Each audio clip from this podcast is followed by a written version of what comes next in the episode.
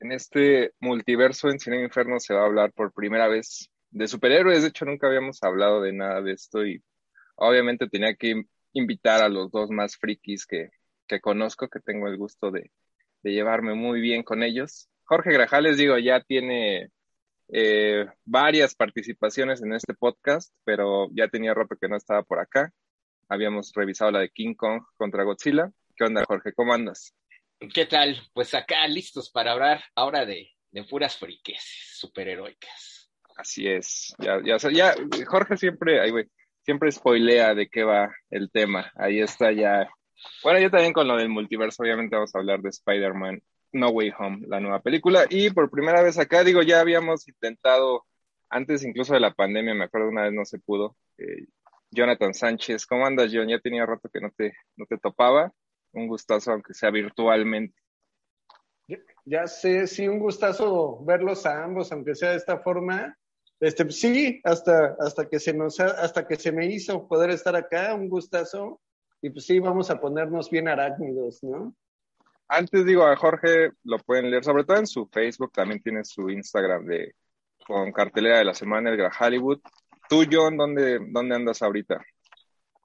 Pues ahorita andamos haciendo varias cosas en el Festival de Cine Guanajuato GIF y por ahí pueden leer este, colaboraciones mías en el periódico La Crónica. Igual de repente ahí tengo a veces algunas recomendaciones en Cine, Cine Escape, en Mexiquense TV, y por allá en YouTube haciendo varios tops en, el canal de Cine Números. Ahí, ahí ando en todos esos lados ahorita. Jorge, ¿tienes algún curso que quieras anunciar antes de entrar ya de lleno? No, fíjate, ahorita como estamos en, en vacaciones, pues arrancamos más bien hasta, hasta el año entrante, ahí para que estén pendientes en mis redes sociales de nuevos cursos de cine fantástico, cine asiático para el 2022. Va que va. Entonces, pues vamos a arrancarnos con el tema de hoy, que es obviamente esta película, que creo que sí está regresando a la gente a la sala de cine. Primero me quería, les quería preguntar eso un poquito, cómo fue su, su experiencia en lo personal. Ya tenía así un ratote, más allá de lo de la pandemia, así que no me engentaba en el, hasta cierto punto buen sentido, ¿no? De que antes hacían las funciones de cine, ahora creo que sí es la primera, porque la de King Kong contra Godzilla, por ejemplo, todavía estaba bastante vacío, ¿no? Por allá de abril, ¿cómo, cómo eh, percibieron esto? Pues yo en algunos festivales de, cine recientes eh, de horror, pues e, eso siempre convoca pues, a, mucha gente que aparte comparte los mismos gustos y pues las eh, salas eh, pues completamente llenas con obviamente pues todas las indicaciones que se tienen que seguir actualmente. Entonces, previo a esta experiencia con el hombre araña, creo que en este festival de horror, no sé si puedo decir el nombre, en el Mórbido, ahí en el Mórbido, pues eh, un par de funciones, pues completamente llenas de ávidos entusiastas del, cine de, horror. Pero es, diferente, ¿no? O sea, me, me, refiero a lo de Spider-Man, o sea, desde que entrabas, hay hay más gente en, las plazas. Hay, hay algunos cines que ya no hay como este respeto incluso. No sé cómo esté ahorita el protocolo. A mí sí ya me tocó uno donde prácticamente ya no había espacio. Yo al, cine que fui no, no, existía ni mi asiento, No, ya, de, ya, de, entrada, mal. Ahí en Reforma 222. Llego, compré un boleto para la fila C11 ya voy llegando y veo, este, pues, están, toda la fila C prácticamente estaba vacía. nadie, de hecho, eh, ocupó la fila C. Pero eh, e, estas ya están como a, como a ras de suelo, por decirlo de, de una manera, y hay una, una separación muy importante en medio, en donde se deberían de poner eh, sillas de ruedas. Mm. Entonces, los asientos, digamos, si mal no recuerdo, creo que del C6 al C11 no existen. No, no está. Entonces llego ya cuando veo de, caray, no, no, no está mi asiento. No, tengo así. Ya pues tuve que ir ahí con unos encargados que estaban supervisando todo, era la locura el, día de la, de la premier, y pues ya les llevo ahí mi queja, y hasta ellos se sorprendieron de, no, sí existe, cómo no, y ya llegan y se dan cuenta de, ah, caray. No se sentaron? En no, las pues escaleras, eh, órale. En el, en, en el en el asiento contiguo, el C12, que sí existe, pero les dijo, no va a venir gente, no, no, vendrá alguien de aquí como a exigir este es mi asiento, y ya lo fueron a revisar. Me dijeron, ¿saben qué? Pues no, o sea, este, no, no hay nadie en la, en la fila C, y pues ya ahorita marcamos que, va a estar ocupado el asiento que usted va a tomar. Entonces, bueno, me quedé un poco tranquilo, pero me resultó muy curioso, aparte que eh, pues nadie, nadie ocupó esas tres filas, ni la A, ni la B, ni la C. Yo como ya estoy muy bueno, Es que, sí, verla abajo como que. Pero. No, y aparte tú me habías dicho, tú sí la viste así, primer función, primer día, ¿no? Sí, claro. Sí, bueno, primer pues función, primer día. Hay mucha gente que trabaja, Jorge. no, bueno, los bueno, fueron ese día. Yo creo que pidieron permiso porque estaba el cine atiborrado. ¿eh? Era todo un festival. No había visto algo similar desde justamente otra película de Marvel, desde la de Avengers Endgame, que no veía cómo... Bueno, e, en esa ocasión fue función de medianoche, pero era pues toda una comunidad que se dio, en, e, en esa ocasión fui al, al Real Cinemex y la gente de todo tipo, de todas edades, había gente ya de la tercera edad, discapacitados, gente disfrazada, era una romería. Obviamente me fui a formar con horas de anticipación para mi palomera de, Thanos. del guante de Thanos. Y este, o vendían también una cabeza, no me acuerdo que la cabeza también era como eh, sí, pero esa era de la eh, anterior. Bastante preciada. Ah, de Infinity War. Ah, ya. Sí, de la de Infinity War. Entonces aquí realmente, ahora con esta nueva del Hombre Araña, sentí lo mismo, ¿eh? O sea, con obviamente todas las precauciones. Uy, yo ya, la verdad, sí. O sea, al cine que fui ni lo habían ni lo habían barrido, estaba bien sucio.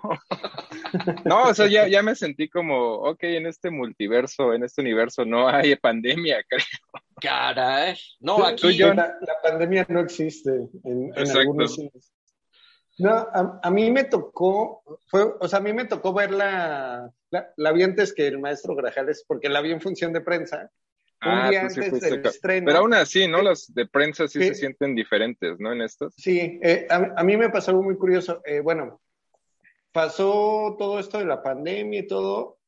Yo regresé apenas a funciones de prensa en octubre. apenas en octubre empecé a ir otra vez a funciones de prensa.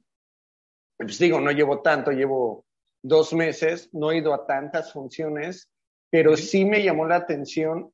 Incluso por ahí estuve en la función de Eternals, no estaba llena. Eh, estuve por ahí en Encanto, no estaba llena. Pero justo en Spider-Man No Way Home, un, como las funciones de prensa de antes, un relajo para entrar, fórmate media hora, no, no, no, atascado el cine, Aparte, ese día se les ocurrió hacer como en, en otra sala una función para fans.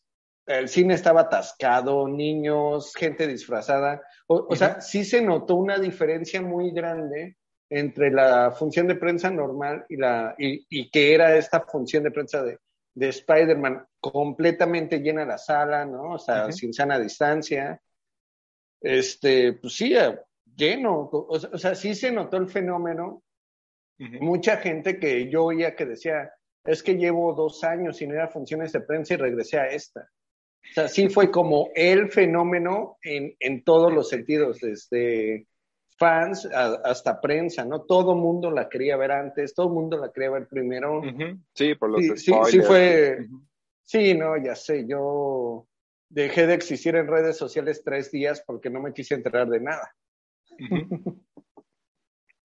Igual ahorita me quería seguir por no lo leí, la verdad, el completo, porque igual andaba como evitando spoilers, pero ahí el, el Mauro Forever había publicado un, un texto que decía eso, de que si bien era medio engañoso, ¿no? Que te dicen que Spider-Man está salvando al cine, más bien lo contrario, ¿no? Ya más bien está ahora sí, eh, pues prácticamente dando, confirmando, ¿no? Que la sala de cine, la, la sala grande, pues ya nada más va a ser para este tipo de películas, ¿no? Entonces me quería iniciar por ese, bueno, ya, ya iniciamos, pero igual preguntarles, antes de entrar ya de lleno con la película y todo, eh, y eh, obviamente que ahora le echan ahí su, su gag a, Martin Scorsese desde el inicio, hay un, un, un, con, con Godfellas, ¿no? Que la menciona este Happy. Eh, igual como, pues, órale, al tío Scorsese. Por ahí, o sea, ¿creen que sí? O sea, ya el tipo de, de cine más autoral y si no son franquicias y demás, pues yo creo que sí, ¿no? Ya va, lo vamos a ver en pantalla chica y más aquí en México, ¿no? Que de todos modos nunca se estrenaban muchas pues va, a seguir siendo de nicho, como ya lo era desde hace un rato. No, no que desaparezca del todo, pero ahí, tenemos que pues, están construyendo aquí la primera sala de cine de, de Movie, de esta plataforma que ahora se va a convertir en una experiencia también de sala cinematográfica, pero obviamente va a seguir siendo de, de nicho, ¿no? todos estos circuitos, por lo menos aquí en Ciudad de México, imagino que en otras partes de la República también, de, de cine de arte, desde Cineteca, Cine Tonalá, en fin, mientras, claro, también, pues la pandemia de COVID no diga otra cosa, yo creo que van a, seguir sobreviviendo para exhibir ese tipo de,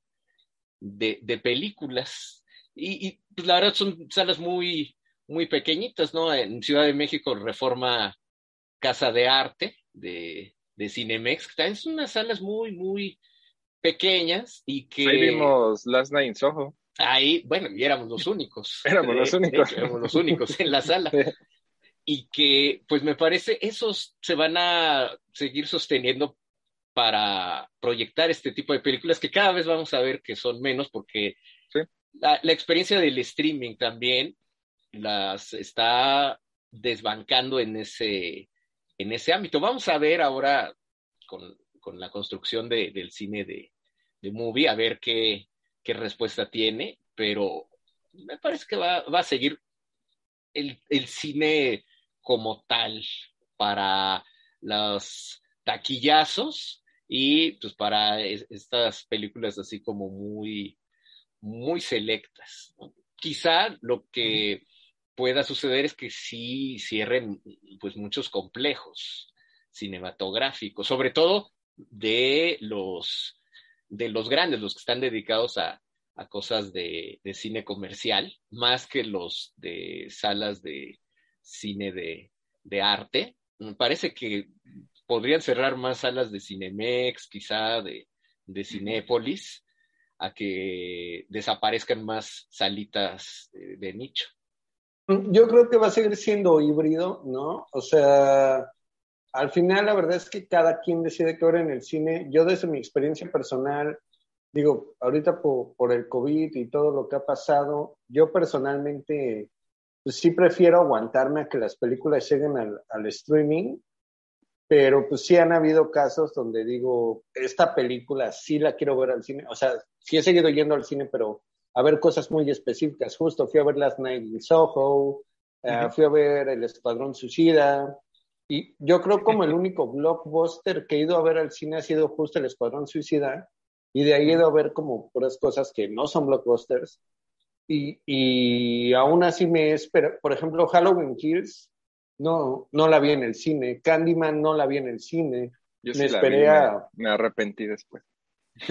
La me, esperé a que llegaran a Video on Demand, ¿no? Este, Y porque llegan ahora justo, este, pues, Movie es como todo un caso, ¿no? Por ejemplo, con Annette, ¿no? Este, con, con Shiva Baby, por ahí con otras películas que, que tienen una, una cierta exhibición moderada en salas de cine, pero que ahora ya están llegando aquí. Algo que está pasando también, por ejemplo, con Cine Caníbal y Casa Caníbal, ¿no? Que ahorita está Titán, que también me tocó este, verla en el cine, pero que no va a tardar tanto en llegar a streaming, ¿no? Y ahí, está la opción. Al final, pues yo creo que cada quien decide, ¿no? dónde ver. Sí.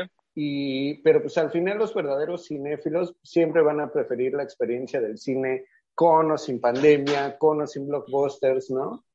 Y, no creo que, que, muera esta experiencia. Al final, como dice este, como dice Grajales, pues al final, si acaso cerrarán algunas salas, algunos complejos, pero no va a desaparecer. Y, y películas como Spider-Man van a ayudar a que estos complejos se recuperen económicamente, ¿no? Porque aquí van a llenar, van a vender todos los boletos que no han vendido durante todo el año. Sí, y era lo que le decía a, a Jorge, o sea, la verdad los cines sí corrieron a un montón de gente. O sea, ya muchos cines ya ni siquiera tienen a, no, los que te atienden las taquillas ya son máquinas, ya no hay. Entonces yo creo que, digo, yo creo que los cines no habían tenido un, flujo de dinero ya en, pues, desde antes de la pandemia, pero tampoco creo que vayan a recontratar a estas personas, ¿no? O sea, quién sabe, quién sabe qué vaya a pasar en ese lado, ¿no? Ya, ya, ya sería otra, otro tema. Eh, igual, digo, yo nada más quería apuntar, por ejemplo, eh, Titán es un caso particular porque incluso ya se pirateó, ¿no? O sea, estaba para Torrent desde mucho antes de que la estrenara Caníbal y mucha gente que se queja de Spider-Man, ¿no? Y de que ah, le está robando salas, porque obviamente cuando no se estrena el 15 de diciembre No Way Home, pues Titán prácticamente sale, ¿no? Ya nada más está alguna sala. Yo, yo todavía la voy a casar esta semana, pero no la he visto. Y ya la mayoría de la gente que, repito, se queja de esto, pues ya la vio, ya la había visto, ya no tiene esa paciencia de, no, está torrenteable, obviamente no la calidad deseada, ya no, ya no aguantan a Cine Caníbal, porque creo que se estrenó en mayo, ¿no? Y Cine Caníbal está estrenando el mismo año, no en pandemia, o sea, tampoco se me hace que se haya tardado demasiado, ¿no? Entonces yo nada más quería ahí como apuntar eso, de, al final, pues los mismos cinéfilos, no más este artsy o como los queramos llamar, pues también se meten el pie siempre. Eh, No, no, aquí nada más te quiero interrumpir para acotar justamente eso, porque eh, no, no sé, la calidad de Titanic, supongo que ya debe de estar bastante bien en HD, pero muchos de estos fans del cine de arte no se aguantan hasta, sabiendo que estas películas van a llegar en algún momento, eh, la, quieren ver de, de, inmediato, ¿no? Y ahí está el caso de Cordero, de la Exacto. Se estrena, se estrena ya el 30 de diciembre y lo, eh, digamos que el público objetivo para esa película, ¿ya la vio? En mis redes sociales he visto, no, ya la vi, igual, no, sí, igual pasó con Titán, así muchos de, no, ya la vi, este, a lo mejor sí la vuelvo a ver en cine, en fin, igual es el pretexto de que hay pandemia, pero realmente no creo que genere la pandemia, pues toda esta situación que se venía de, vista desde antes, ¿no? En realidad sí luego es quererle echar la culpa a las películas de superhéroes. De, le están, ni le están quitando público a estas películas, sino más bien es el mismo público el que ve estas películas de arte, como bien lo dices, que se pone el propio pie, porque las ve piratas antes y ya no las va a ver al cine cuando las traen por aquí, ¿no? Me parece que también el, caso de Annette igual, porque esta también salió ahí en... Eh, los medios no alternativos, bueno, los medios alternativos más bien, poco Es que en Movie ya estaba, ¿no? En Movie no sé de qué país ya estaba y de ahí se la piratearon. Sí, entonces, mientras las coloquen en alguna plataforma, son eh, proclives a ser pirateadas y en altísima calidad. Entonces, pues mucha gente no, no se aguanta. Luego, se quejan de los eh, fans de las películas de superhéroes y ellos se comportan igual, o hasta peor. Eh, peor, creo.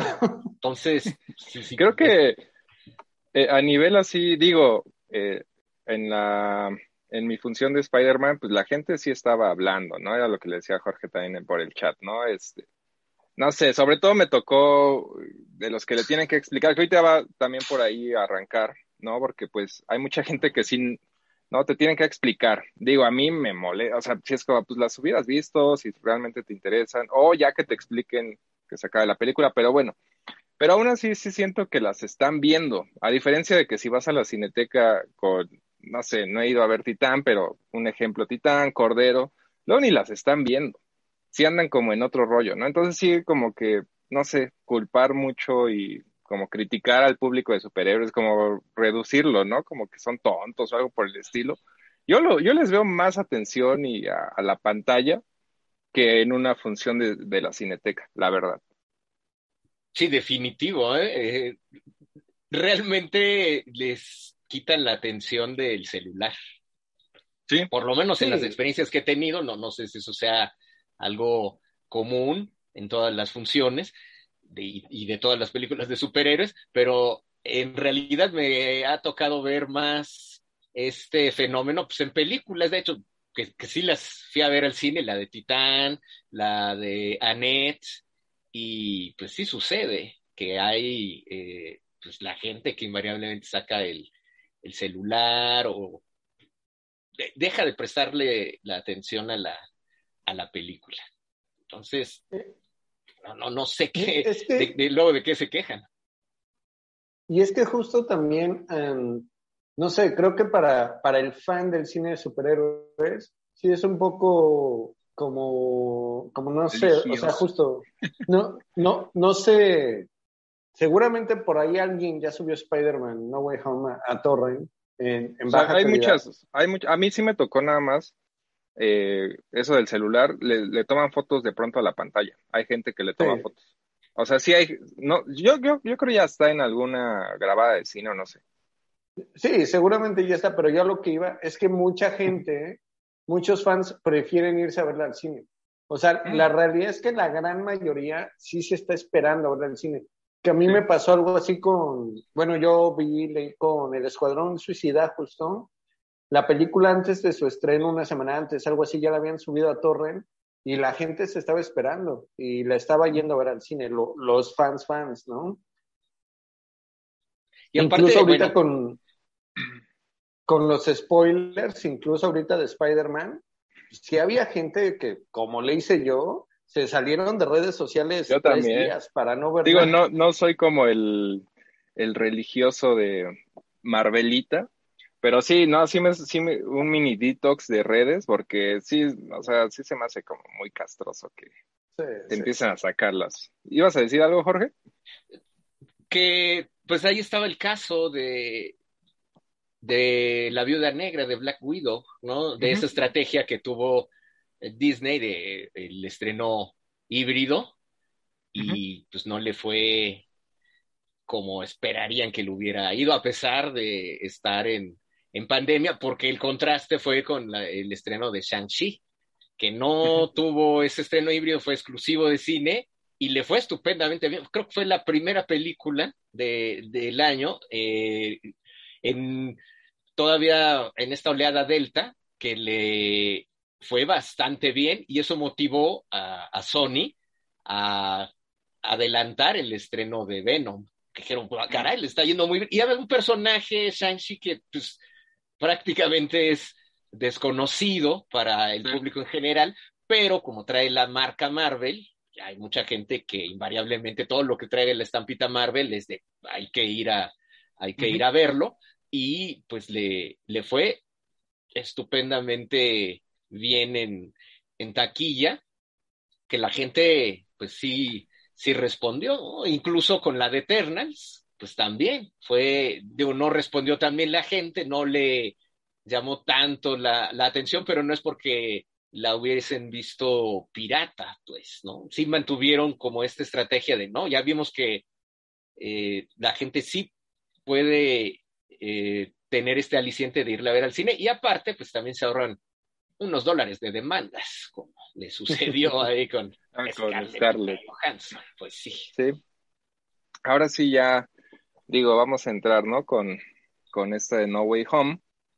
Es, es como muy, a mí se me hace una película, ¿cómo decirlo? Era lo que le comentaba un poco a, a Jorge. ¿Creen que sea, digo, para poner una pregunta ahí medio para ponerle sabor al asunto, ¿no? ¿Creen que ya a esas alturas lo de lo del universo cinematográfico de Marvel tenga más como valor en el sentido de logística, porque sabemos que es un proyecto, ¿no? Obviamente, digo, spoiler a leerlas, vamos, la vamos a spoilear, ¿no? Por si alguien no la ha visto, aquí es justo cuando, cuando corta el podcast, la vamos a spoilear.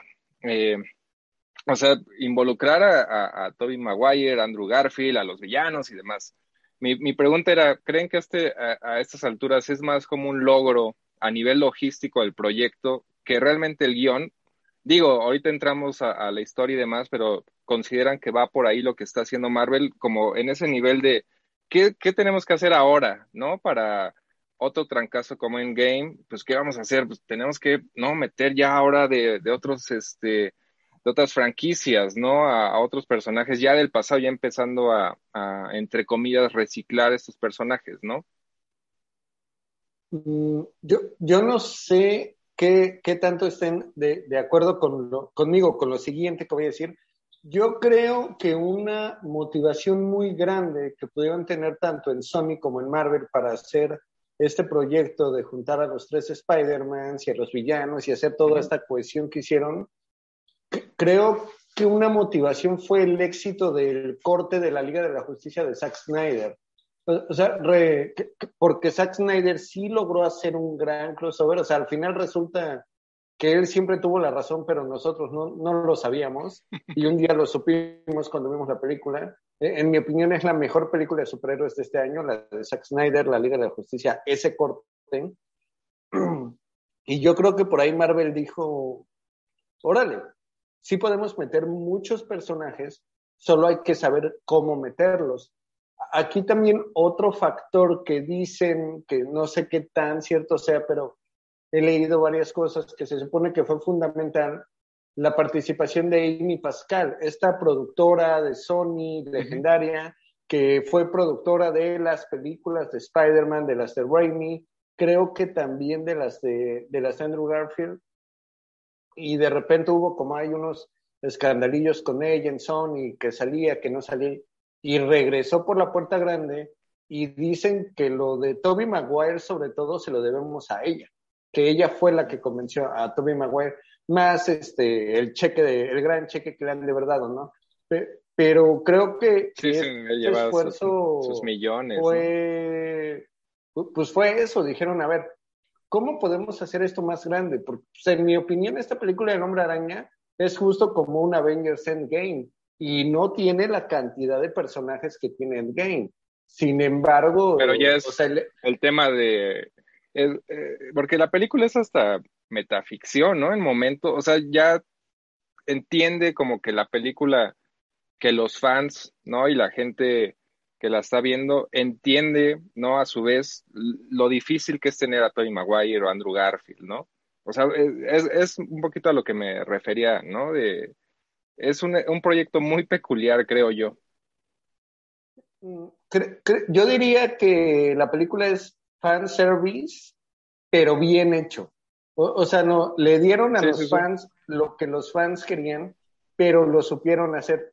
Sí, digo, quienes ya hayan visto la película o cuando la vean van a estar de acuerdo, la forma en la que llegan lo, este, los hombres araña de Maguire y de, y de Garfield, a mí en lo personal no me gustó porque un personaje que no tenía que traerlos es el que los trae, ¿no? Y fue como, como muy, ay, abro, ay, mira, se cruzó este. Sin embargo, aunque no supieron justificar del todo ciertas cosas, el hecho de tenerlos ahí está, eh, eh, es muy emocionante e insisto, es puro fan service. O sea, la verdad es que se sacaron muchas cosas de la manga, se las inventaron. Realmente si analizamos la película, tiene muchas cosas que son malas, pero no importa, tenemos a los tres hombres arañas juntos. Sí, exacto. Eh, Jorge, ¿ibas ¿quieres comentar algo? Lo que pues quería comentar al respecto de todo lo, el plan de, de Marvel. No creo que hayan estado como tan influidos por lo que hace la distinguida competencia, como diría Stan Lee de, de Al revés, ¿no? O sea, Marvel inició al... No, no, pero en este caso para lo del hombre araña, porque acuérdense que se había acabado el contrato. Y Sony ya les dijo, no, no regresa a Marvel Studios. Y fue el cisma entre todos los Marvelitas, así de cómo, o sea, Pero van a dejar aparte a medias la película porque se quedaba así de que se sabe la identidad del hombre araña, y ya no va a continuar ahí. Entonces, eh, pues eh, fueron ahí meses de toma y daca, de, especulaciones, y pues llegaron ahí a el acuerdo, está Amy Pascal y Kevin Feige, para pues poder volver a tener al hombre araña en Marvel Studios. Y desde ahí fue que ya este, pues se concibió como todo el plan. Ya tenían ahí el plan B, los de Sony, de si no regresaba a Marvel Studios, pues iba a ser una historia con, con Kraven el Cazador, otro de los enemigos de El Hombre Araña icónicos. Y pues como sí, sí hicieron estos acuerdos, pues obviamente dijeron, hay que irnos a lo grande, ¿no? O sea, si va a continuar, si vamos a compartir el personaje, ¿qué es? Pues lo que podría eh, resultar atractivo para ambos bandos, ¿no? Y ahora, bueno, pues están este, bañando en dinero todos los ejecutivos de Sony, ya con este fin de semana las noticias de eh, prácticamente arrasando en las taquillas de todo el mundo, la segunda película más taquillera de todos los tiempos, y eso el primer fin de semana, del primer ¿Ya fin de todos los tiempos? Del primer fin de semana, pues. Ah, ok, ok. Este, eh, o sea, va, va para allá, ¿no? Va, no, va, para... bueno, si Omicron no dicta otra cosa, pero pues ya, ya ahorita están celebrando, hacia el estilo del tío rico MacPato, ya me los imagino. Entonces, estas cosas son decisiones que se hacen pues con antelación. me imagino ahí a Kevin Feige y todos los de Marvel Studios tienen así como pues, estos mapas muy detallados de para dónde van a ir los personajes y como de para dónde van a ir las tramas y tienen como planes B e incluso supongo que hasta planes C, ¿no? De si algún actor le pasa esto, el otro, bueno, pues ya, ya lo vivieron, ¿no? Con la muerte de, Chadwick Boseman se les muere Pantera Negra y bueno, ahora cómo lo continúas, ¿no? Entonces, también le sucedió con esto del Hombre Araña de no, se acabó el contrato, ya no lo va a renovar, ya no regresa con Marvel, queremos todo el dinero nosotros Sony y bueno, pues llegaron al acuerdo y deben de tener como justamente todas estas posibilidades de cómo continuar la, la franquicia. Pero ya no creo que, o sea, en, yo también luego por eso digo, como en el gran mapa, ¿no? Del que es el, el universo cinematográfico de Marvel, es un poco lo que a mí me saca de, o sea, de, ok, aquí sucede esto y ya al final, ¿no? Pierde la memoria y ya es como, ¿no? Un reinicio total. Lo sentía mucho lo que pasó, por ejemplo, con, obviamente, con esta de Infinity War, ¿no? Que se mueren, pero pues todos sabíamos que iban a regresar. O sea, este tipo de cosas a mí en lo personal sí la siento más como lo que iba al inicio de la pregunta un poquito, ¿no? De un universo a estas magnitudes, pues ya depende de un montón, todo lo que estaba diciendo Jorge, ¿no? Todo, todo empieza a influir ya como que más bien el guion y las historias ya empiezan, ya no dependen, ¿no? De simplemente un escritor, porque aparte son quién sabe cuántos escritores, de que se sienta, ¿no? Y se pone a una historia, ya es, ya es algo inmenso, es, es un poquito a lo que iba, ¿no? Y, y bueno, no sé qué vaya a pasar aquí con Spider-Man, pero sí siento, bueno, el otro punto era este, ¿no? Va a ser esta película y ya, ¿no? En el sentido de Tobey Maguire y Andrew Garfield, pues, yo, yo no los veo, no van a regresar, ¿o sí? Pues ya se especulea, mm. ves cómo son los fans y los sitios de clickbaits, de rumor, rumor, ya se está preparando la para cerrar trilogía de las películas de Andrew Garfield, en fin, no, lo veo por un lado complicado, pero por otro lado no tan descabellado porque justamente lo que hace esta película bueno, es, que sí, es como abrir ya el dinero manda. El todas dinero las manda. posibilidades. Sí, no, y pues ahorita eh, salió por ahí, no, lo terminé de leer un artículo en Variety, de que ahorita el hombre araña pues, es el, el, personaje clave que está salvando a Hollywood y que va a futuro a, a seguir siendo muy, muy importante. Pero a ver, a ver, ahí va, ahí va otra pregunta así para seguir poniéndole sabor a esto. O sea, el personaje de Spider-Man, pero en general, ¿no? O sea, no tanto Tom Holland en, en ese sentido, ¿no? Porque... Exacto, exacto. Sí, no, el personaje. O sea, también creo que... Y era lo que un poquito eh, le mandaba unos mensajes cuando la vi a, Jorge, y ya lo comparto también con John. Sí siento que de alguna forma, o sea, cuando hace Raimi la primera de Spider-Man, a partir de la 2 ya son referencias a la 1. ¿No? Ya hay guiños.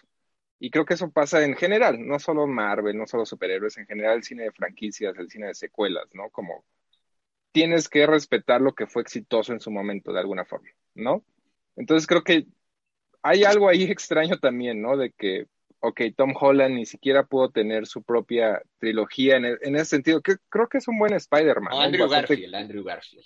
No, no, o sea, Tom Holland ya la tuvo. Ah, sí. Pero, sí, pero me refiero a que su Spider-Man entró ya, y, eso también se debe a todo lo de Sony, porque me acuerdo mucho, yo todavía estaba, creo que en Cinema Móvil o algo así, cuando redacté la noticia de que finalmente, ¿no? Ya es un hecho de que Spider-Man se va a unir al MCU. Pero ya llega con más de, ¿qué fue? 2016, casi 10 años, ¿no? De que había salido la primera de Iron Man. O sea, ya se incorpora algo más, ¿no? Es, es a lo que voy un poquito. ¿No? De que a mí me gusta ese Spider-Man, ¿no? El de Tom Holland. Es más, se ve más joven que los otros, porque los otros, a pesar de que dicen, ¿no? De que va en la prep y todo, no, no te la compras, ¿no? Tobey Maguire ya andaba en veintitantos. Eh, es carismático, ¿no? Está bien, pero sí es como nada más un engranaje, ¿no? Y a lo que iba un poco es eso, de creen que necesite como de, necesitaba Tom Holland o la franquicia en general que regresaban los, pasados, porque al final sí termina siendo ya también un ejercicio nostálgico, medio extraño, ¿no? No, no lo necesitaba, pero es que aquí creo que esta película es una película muy inteligente en el siguiente sentido. Si no bueno, para mí esta película hizo muchas cosas. Sí, justo es una película muy nostálgica, eh, pues todos sabemos que iba a haber una Spider-Man 4 de Sam Raimi, que ya no se hizo por lo horrible que fue Spider-Man 3. Este, Sam Raimi en la 3 no quería meter a Venom, él quería que el villano fuera buitre. Eh, había muchas cosas ahí. A Sam Raimi prácticamente por contrato lo obligaron a hacer la 3. Él estuvo cero de acuerdo con todo lo que pasó en la 3. Y se nota. y ya no, pasó, ya no pasó la 4. Con Andrew Garfield pasó algo parecido. Eh, él tenía contrato supuestamente para tres películas, algo pasó por ahí, hubo discusiones, desacuerdos, la, la, la, ya no se hace la tres. Y creo que con esos dos personajes nos pasó, con esos dos hombres araña, que nunca tuvimos un cierre de ambos. Entonces, aquí primero hay una parte que, de la que yo quiero hablar. Creo que Spider-Man No Way Home es un cierre para tanto para Garfield como para Maguire. Y creo que por ahí dicen cosas clave ambos, ¿no? De, de, cómo ha sido su futuro, cómo ha sido su vida. Por ahí Maguire hace comentarios de, de cómo ha sido su relación con, con, MJ. Por ahí Andrew Garfield hace como comentarios o nos dejan ver de que, de que podría encontrar el amor en otro lado porque él sigue dolido por la muerte de Gwen Stacy, la la. Entonces, aquí creo que lo primero que pasa es que se cierran los ciclos de estos dos personajes, ¿no? De estos dos hombres araña. Después, eh, pasan lo que pasa, ¿no? Del borrado de memoria, la, la, la, y, y, y, es como un reinicio, y creo que esto es un plan con maña de, de Sony. ¿Por qué? Si Sony se vuelve a pelear con Marvel, Sony ya puede hacer sus películas de Spider-Man porque ahora resulta este, que ya nadie sabe quién es Spider-Man, ¿no? Al final. Incluso por ahí sale ya con un traje hecho por él, ya sale este, ya es el Spider-Man que queríamos ver originalmente. Y, y ahí hay de dos, si Marvel lo sigue agarrando, lo va a seguir agarrando, y si no, pues este Spider-Man va a seguir su camino. Y ahora, también aquí hay otra cosa como ya nos explicaron que existen muchos universos alternos, ¿no? Y que aquí hay tres universos y cada universo tiene su hombre araña, a lo mejor vamos a seguir viendo películas de los tres hombres araña, porque cada uno se va a manejar en su universo y no se va a revolver con los demás, salvo en casos especiales o no sé lo que se le ocurra por ahí a Sony. ¿Crees que, o sea, crees que ¿A poco sí crees que en algún punto haya otra con Tommy Maguire como protagonista? ¿O Sí, de, de, hecho por ahí está el rumor, como decía Jorge, este, las teorías de fans y todo esto, dicen, dicen que con el pretexto del multiverso y todo lo que pasó ahorita, que por ahí hay un chance de que Maguire haga al menos un cameo en la nueva de Doctor Strange. Que ah, no, suena descabellado. Yo creo que sí, cameo sí. Porque la nueva de Doctor Strange la va a dirigir Sam Raimi. Pues sería interesante yo un Spider-Man como casi de 50 años. Sí se ve ya. ya se ve grande. Pero es que si vieron ustedes, este, no sé si vieron la película animada, la de The Spider-Verse, justo de Sony, donde sale Miles Morales, justo ahí hay sale uno ya más.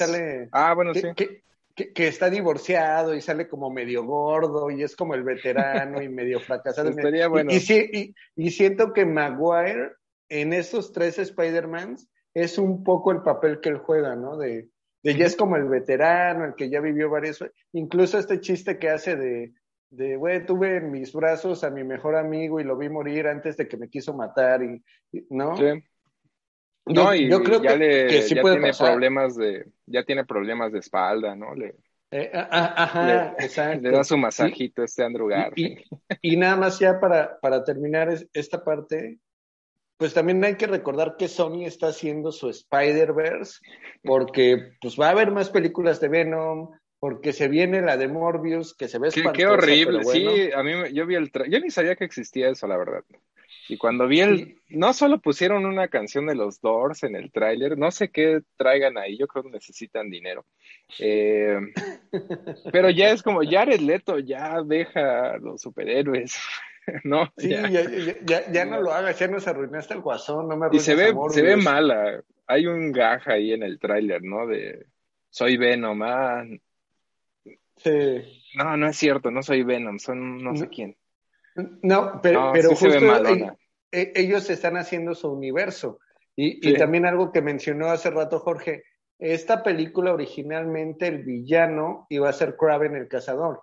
No se hace la no se hace esto, se hace lo de los tres hombres arañas y todo lo que se está haciendo ahorita, y Kraven el cazador va a tener su propia película, que es el actor Aaron Taylor Johnson, el que hacía Kikas, ahora va a ser Kraven el cazador, y en algún momento lo, lo, vamos a ver con el Spider-Man de Tom Holland, y en, o sea, Sony tiene dos planes, el plan de su Spider-Verso, ¿no? para hacer sus personajes como ellos quieren. Y el plan de, ah, si Marvel sigue aflojando la chequera, pues también lo seguimos haciendo. Y al final, pues, Sony va a seguir ganando. Y en cierta medida los fans también vamos a seguir ganando porque vamos a ver muchísimas películas de, del hombre araña y de sus villanos y de sus... Y por ahí ya hay planes de hacer este no sé cuántos spin-offs de personajes, entonces tenemos para, para rato, ¿no? Suena cansadón para uno que no es tan friki. Jorge. No, no, suena cansadón para los que sí somos frikis. Sí. O, no sé, este, Jorge, qué opine, pero. Pues, no sé, yo creo que es la voracidad de, de Sony, porque pues en realidad esta es la única franquicia que tienen, que les ha pegado con tubo, y curiosamente, pues es algo que les vendió Marvel hace muchos años y, está estipulado en ese contrato de... ¿Hasta cuántos años tiene? No, pues está casi a perpetuidad, pero es... Es, eh, es que estaba en bancarrota, ¿no? Marvel o algo por Marvel estaba en bancarrota. Lo que pasa es que Marvel no era un estudio cinematográfico. Sí, no, no, no. Y entonces, pues lo que hizo fue venderle los derechos cinematográficos a los estudios de Hollywood a fines de los 90, principios de los 2000. Y pues ya después vino como esta idea de, oigan, y si ya eh, hacemos un estudio cinematográfico para nosotros hacer nuestras propias versiones y no la arruine gente que pues no tiene idea de cómo funcionan estos personajes en el cómic y les ha costado años regresar a todos esos personajes que vendieron a, ellos. Pero el que representa a Marvel, que es el distintivo, es como si Disney hubiera vendido a Mickey. Sí, sí, sí. Pues, Era lo que, porque por ejemplo mi novia, que eh, pues en realidad obviamente, bueno, digo, hay obviamente mujeres que sí leen cómics, pero mi novia no. Eh, y ella tenía esa idea de, obviamente creció con, también con todas estas películas de que los principales de Marvel eran sobre todo eh, Iron Man y el Capitán América. Y era como, no, es Spider-Man. No, pero y ya le explicaba, ¿no? De, pero pues, venían los derechos los güeyes, o sea, si, si los hubieran tenido en la primera Avengers, tenía que haber estado Spider-Man. No, y hubieran hecho ellos, en lugar de, Iron Man, hubieran hecho Spider-Man, obviamente, ¿no? Exacto, la primera, qué, personajes tenemos, con cuáles tenemos los derechos, y pues les, les pegó, la, la verdad, por el casting de, de Robert Downey Jr. Él nació, él es prácticamente Tony Stark, pero en realidad ellos siempre hubieran querido tener al, al hombre araña y está en Sony Columbia, bueno, con, este contrato muy leonino de que si hay eh, un determinado número de años, no sé si un par de años, algo así, en donde ellos no hagan una película del hombre araña, los derechos se revierten a Marvel, cosa que ellos obviamente nunca van a dejar que eso suceda y por eso sacaron esta película animada de, Andrew Garfield. En fin, todo, y por eso los spin-offs de todos estos, porque ellos tienen no solo los derechos del hombre araña, sino de todos los personajes que aparecen en los cómics del hombre araña, eh, incluyendo villanos y en fin, ¿no? Eh, personajes sí, sí, sí. Vaya, o sea, todo un, todo un universo en sí. Entonces, pues los de Sony, cuando les falló todo este asunto del el reboot con Andrew Garfield, ellos ya tenían pensado eh, juntar a todos los villanos de, de Hombre Araña, hacer una película de los seis siniestros, eh, que ya le estaban por ahí este, escribiendo, después pues se por eso es tan Mal, la dos es tan mala, bueno, mala entre comillas, es como decente, pero es toda esta onda, ¿no? Es muy mediocre porque, bueno, son, Estaban preocupados esas por el películas como piezas de Lego, que las manufacturan pensando en lo que va a venir y después... Pero no tienen la visión de desde Kevin Feige. Él es Marvel, él es Marvel Studios, él es el hombre que construyó los estudios Marvel, porque pues él sí leía cómics, o sea, él eh, pues se metió del todo a empaparse en el universo Marvel, porque él, de hecho, él era empleado de Avi Arad, que fue este cuate que llevó al hombre araña al cine. Él fue el que llevó a varios personajes de Marvel a los diferentes estudios cinematográficos. Y él era, de hecho, empleado de esta compañía de juguetes, creo que era de Toy Biz, que pues fueron los que compraron a Marvel a final de cuentas, y entonces pues él dijo, bueno, pues hay que sacar más dinero, hay que aprovechar, hay que vender las, eh, los derechos cinematográficos, y él se encargaba de supervisar todo eso, y su pupilo era Kevin Feige, y él, pues haciendo la tarea, se metía a leer cómics y cómics, y pues, le encantó todo el asunto, y vio que los encargados de hacer esas películas, guionistas, directores, creativos, pues no tenían ni idea de quiénes eran los personajes, ni leían cómics.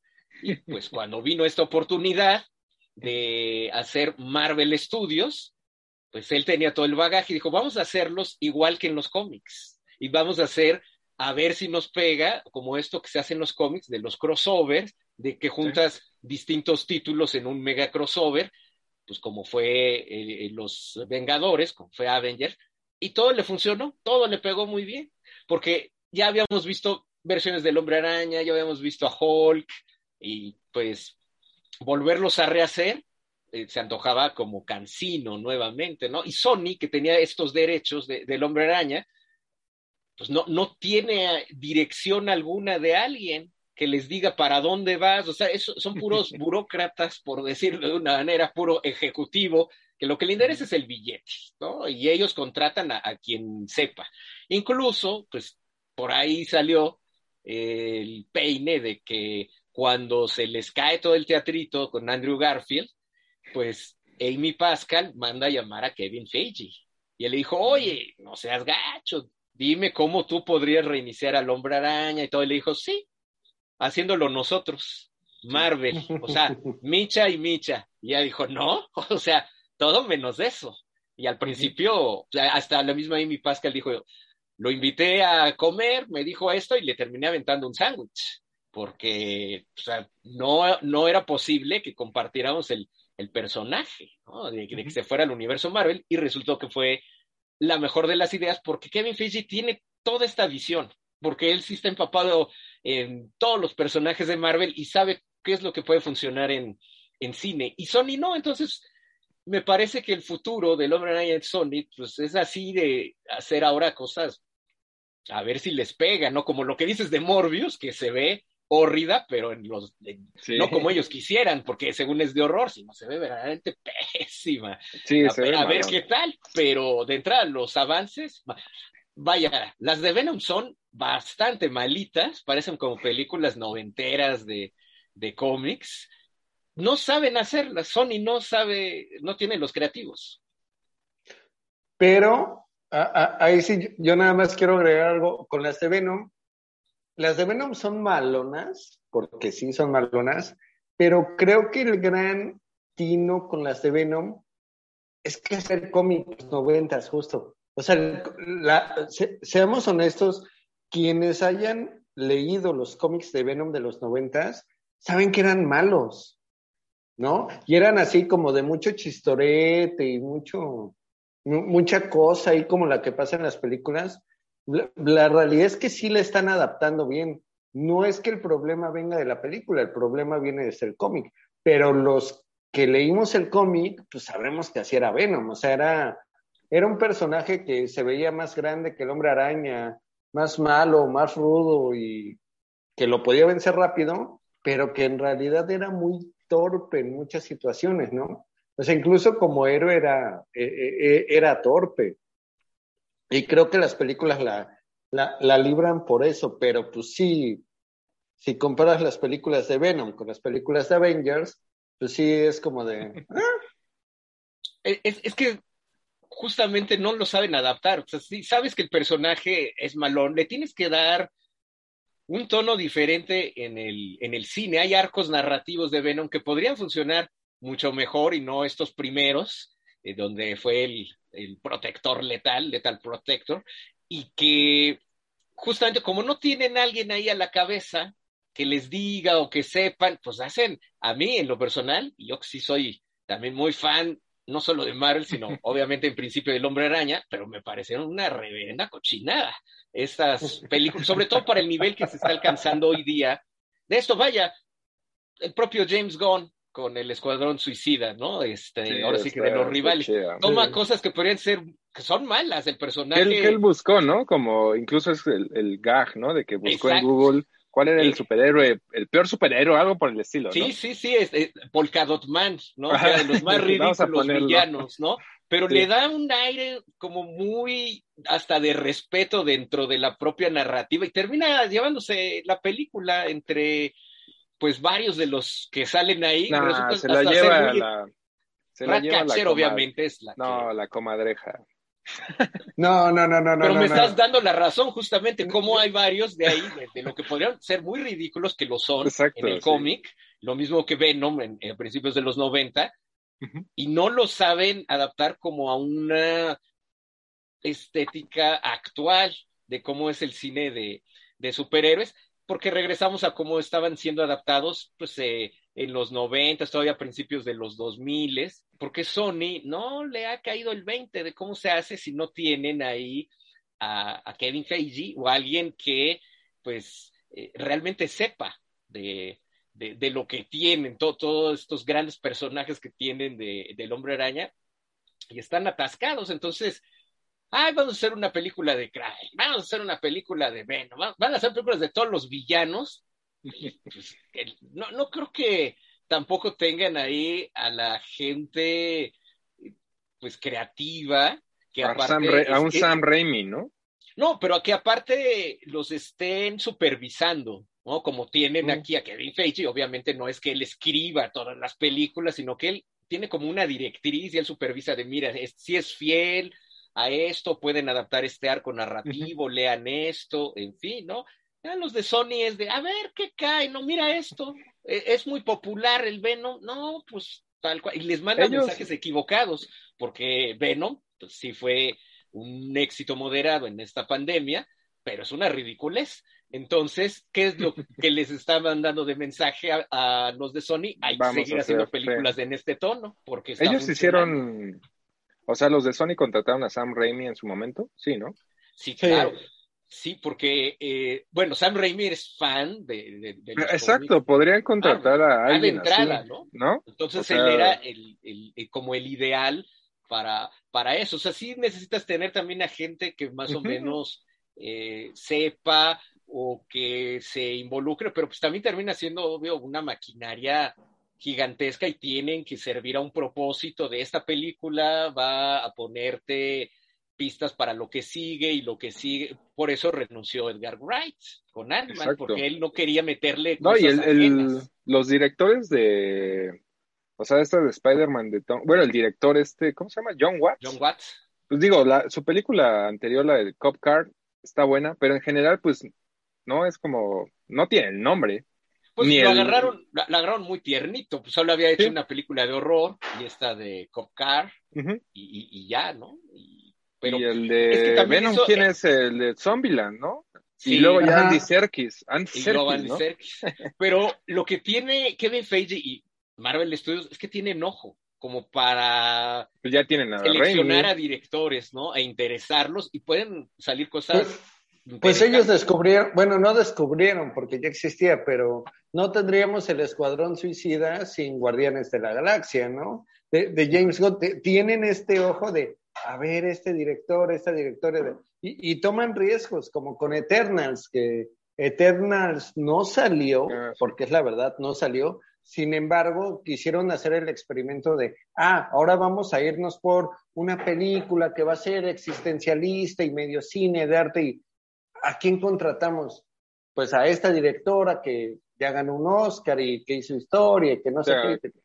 ¿No? e, incluso la contrataron antes de que ganara el Oscar, porque Eternal se va a estrenar antes que Nomadland.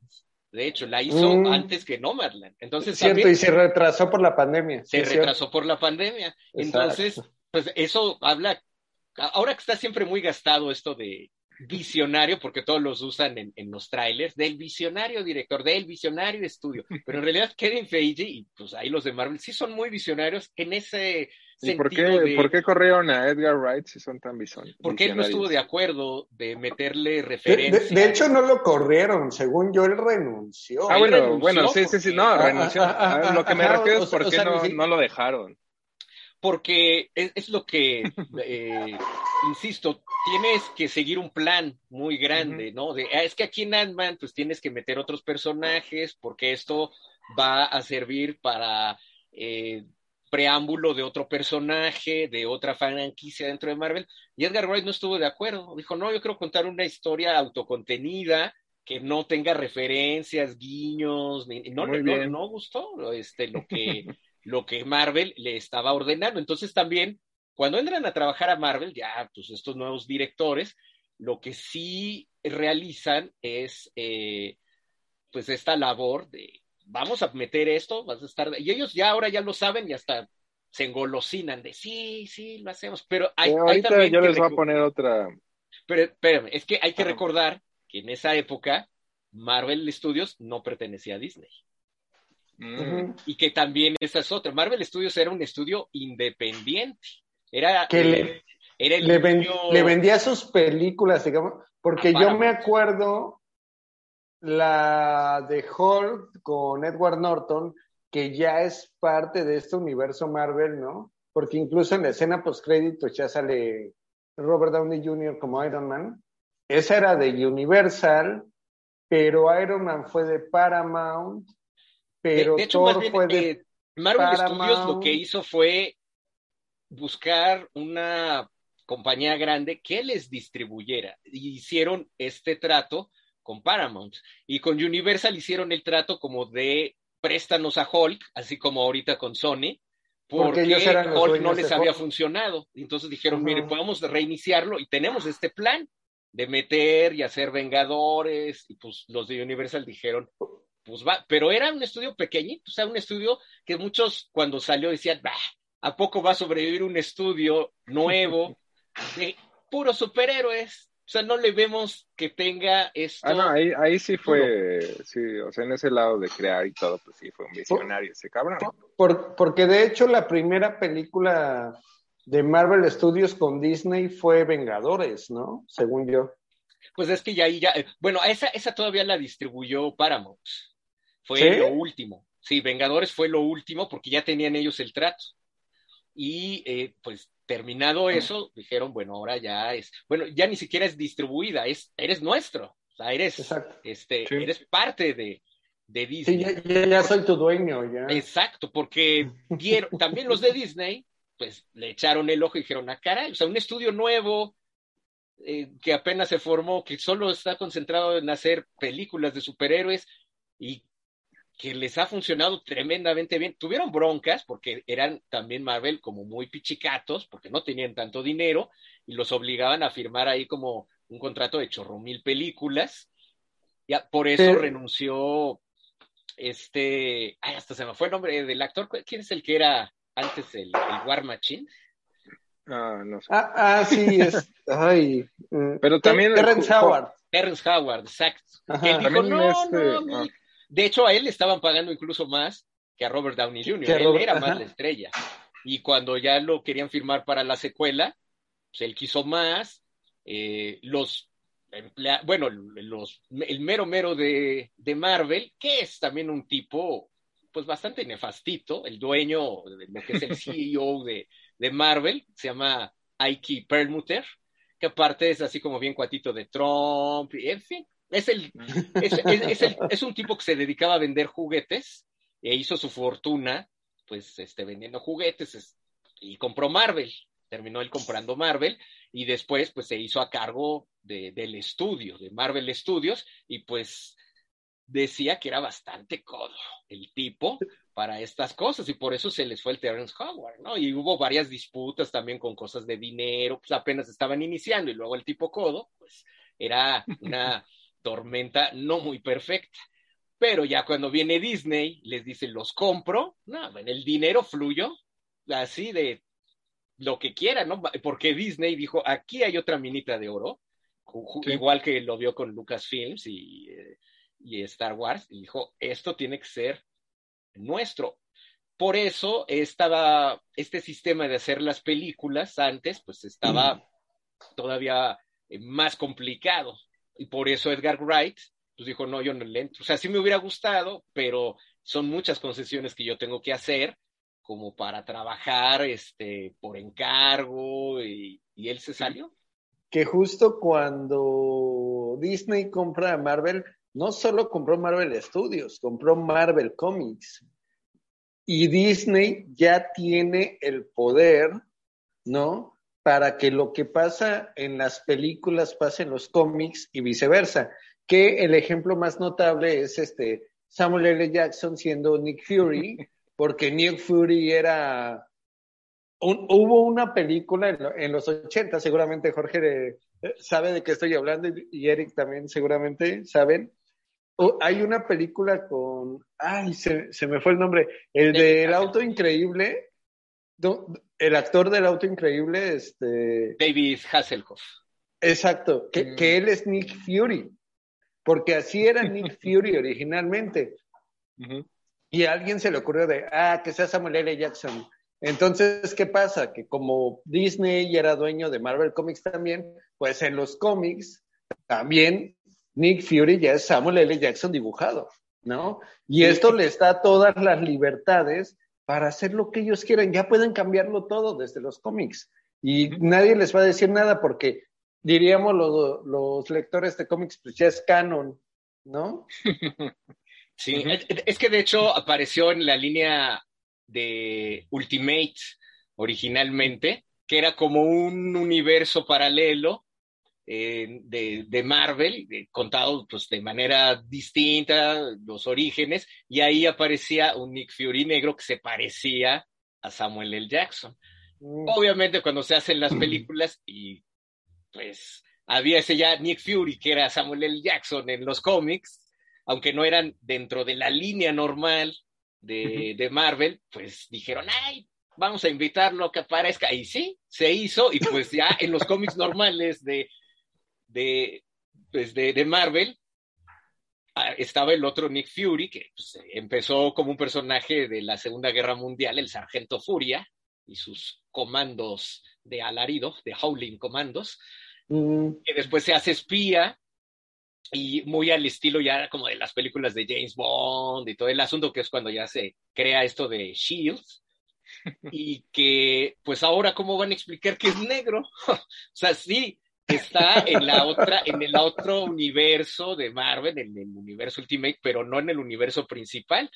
Pero ya como muchos, pues empezaron a, leer o entrarle a los cómics por las películas, y en las películas Nick Fury, pues es Samuel L. Jackson, y es hora de, ay, ¿ahora cómo le hacemos? Hicieron una jaladísima ahí para eliminar al Nick Fury original y meterle ahí un hijo, pero el hijo era negro. No, no, no, no.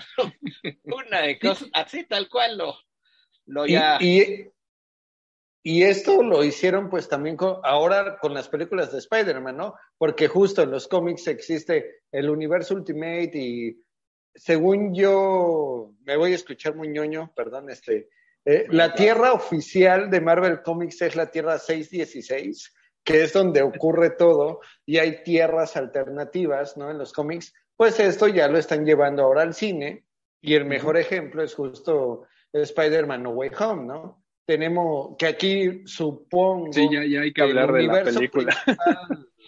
Es el de los Vengadores, ¿no? Con Tom Holland, pero ya, ya- o, o sea, Sony acaba de reconocer, y Marvel en parte también, que también existe el universo donde el Spider-Man es este Andrew Garfield, y existe el universo donde el Spider-Man es Tobey Maguire. Sí, sí. Y, y- y yo, yo la única decepción que me llevé de, de No Way Home, yo quería que saliera Emma Stone como Spider-Man, pero bueno, no me lo cumplieron. No, pues ya era mucho, ¿no? Porque también estaba el hombre araña que salía en ese programa, eh, pues de estilo Plaza Sésamo gringo que se llamaba Electric Company, que fue como el primer Mm. hombre araña en live action que existió, o, eh, o el Nicholas Hammond, que es el de este australiano que sale en la serie de Sí, televisión. pues, y de hecho Nicholas Hammond Mm. acaba de salir en Once Upon a Time in Hollywood.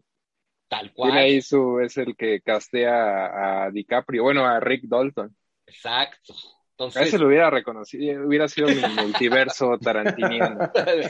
el multiverso tarantiniano. Pero aquí es que le, le han dado al clavo eh, co- con, esto del, del multiverso, porque esto ya es el pretexto, también como ya lo mencionaban, pues de hacer lo que sea con cualquier actor que ya esté envejecido Sí, o que ya. regrese, este, en fin, o sea, las posibilidades, y se acaban de dar cuenta, son eh, infinitas, pero tendrían que saberlo utilizar bien y luego Sony, como ya lo hemos planteado, luego se engolosina y hace pura cochinada porque no, no tiene idea, se, se emocionan porque tienen Y- ahí el juguete, pero a no mí parte de lo que-. Digo, me, me gustó bastante, la disfruté bastante, la de No Way Home, pero justo, o sea, desde las de Sony de Andrew, Andrew Garfield, a mí nunca me ha, el look de lagarto, por ejemplo. Entonces siento que sí es Sony, supongo, es como, ok, te doy mi, pero te llevas a mis villanos. Y por ejemplo, ahora ya no tiene mucho sentido lo de Jamie Foxx, ¿no? Que ya ahora es así, ya no se parece al, al personaje que aparece y no sé qué, nunca entendí exactamente, nunca lo explican, ¿no? Realmente, pero No, sí, sí, sí, sí, sí, sí lo explican, pero... ¿Qué- pues, qué dicen? en la película. Sí, la- en la película lo explican, ¿no? Pues nada hay más una dicen, ¿no? Como- "Ay, este, hasta el mismo lagarto dice, tú que eras, que no sé cómo lo conoció, este, que dice, pues tú eras este como medio pelón y chimuelo, y ahora eres todo un galán, todo, ¿no? Pero No, o sea, sí hay referencias, pero nunca hay referencias, hay, todo esto. Ajá, es, es, es que no lo explican, hacen el chiste justo como de esto que dices de lagarto de, ah, ¿tú por qué te ves así? Pero nunca nos dice, o sea, nunca le responde la pregunta. de Es que qué se, supone, se supone que es porque cuando él llega, él llega siendo el electro de las películas de, de Andrew Garfield, llega todo azul, este, cuando están peleando ahí en el bosque. Y ya después Pe- cambia. pe- pero le dio tiempo de pasar a hacerse hojalatería y pintura. No, es que Para supuestamente cuando ya lo vence este Tom Holland y se lo lleva, pues ya este se le va como todo lo, lo azuloso, lo- los poderes de anguila, y, se queda pues prácticamente sin, esos poderes Eh, eléctricos totales, que por Ah, eso sí, lo- digo, sí tiene O, detalles o sea que lo único como- que necesitaba para dejar de ser azul era que alguien le diera un buen guamazo. pues sí. Así, bueno, y en el, en, en el plano de el universo, del universo Marvel. Nah, pero sí, también no sí, tiene digo- sentido. Como bien también me comentabas, Eric, en el chat, porque se supone, en Sí, la propia sí. trama, que todos los que están eh, entrando a este plano, que vienen de otros multiversos, es porque saben que Peter Parker es el hombre araña. Exacto. Electro nunca supo eso No. en la película de Andrew Garfield. Y aunque lo está. supiera en la de, en la, aunque lo supiera en la de Garfield, en esta dice el diálogo, ¿no? Para hacer la referencia a Mike Morales de que yo pensaba que eras negro. Ajá. Ajá, o sea, sí, ¿cómo? sí, sí, Así. no, no ¿Cómo, tiene. cómo pudo haber entrado ah. ahí? Eh, Ajá, en- es, es como de él, él no es cierto, él no sabía quién era. Ajá. Exacto. Se No, supone y, y, y esto regresa a mi punto, o sea, lo entiendes, ¿no? De por qué están haciendo todo esto, pero e- es, esto que mencionábamos, o sea, es más bien parte de un engranaje, ¿no? A ver quién, quién sí está. Eh. ¿por, qué no, y- ¿Por qué no traemos al Duende Verde Junior o no sé cómo se llamaba? Pues porque James Franco está cancelado en Hollywood. O el otro duende verde de las Porque estaba, de no, ese, ese era horrible. Sí, no. De pero- Han. e- e- es un gran actor de In the Hand, pero no. fue- fue No, el- Duende el- Verde. Sí, el- la- cuando ya lo maquillan sí es horrible. Sí. Él como, No. como Harry lo hace bien.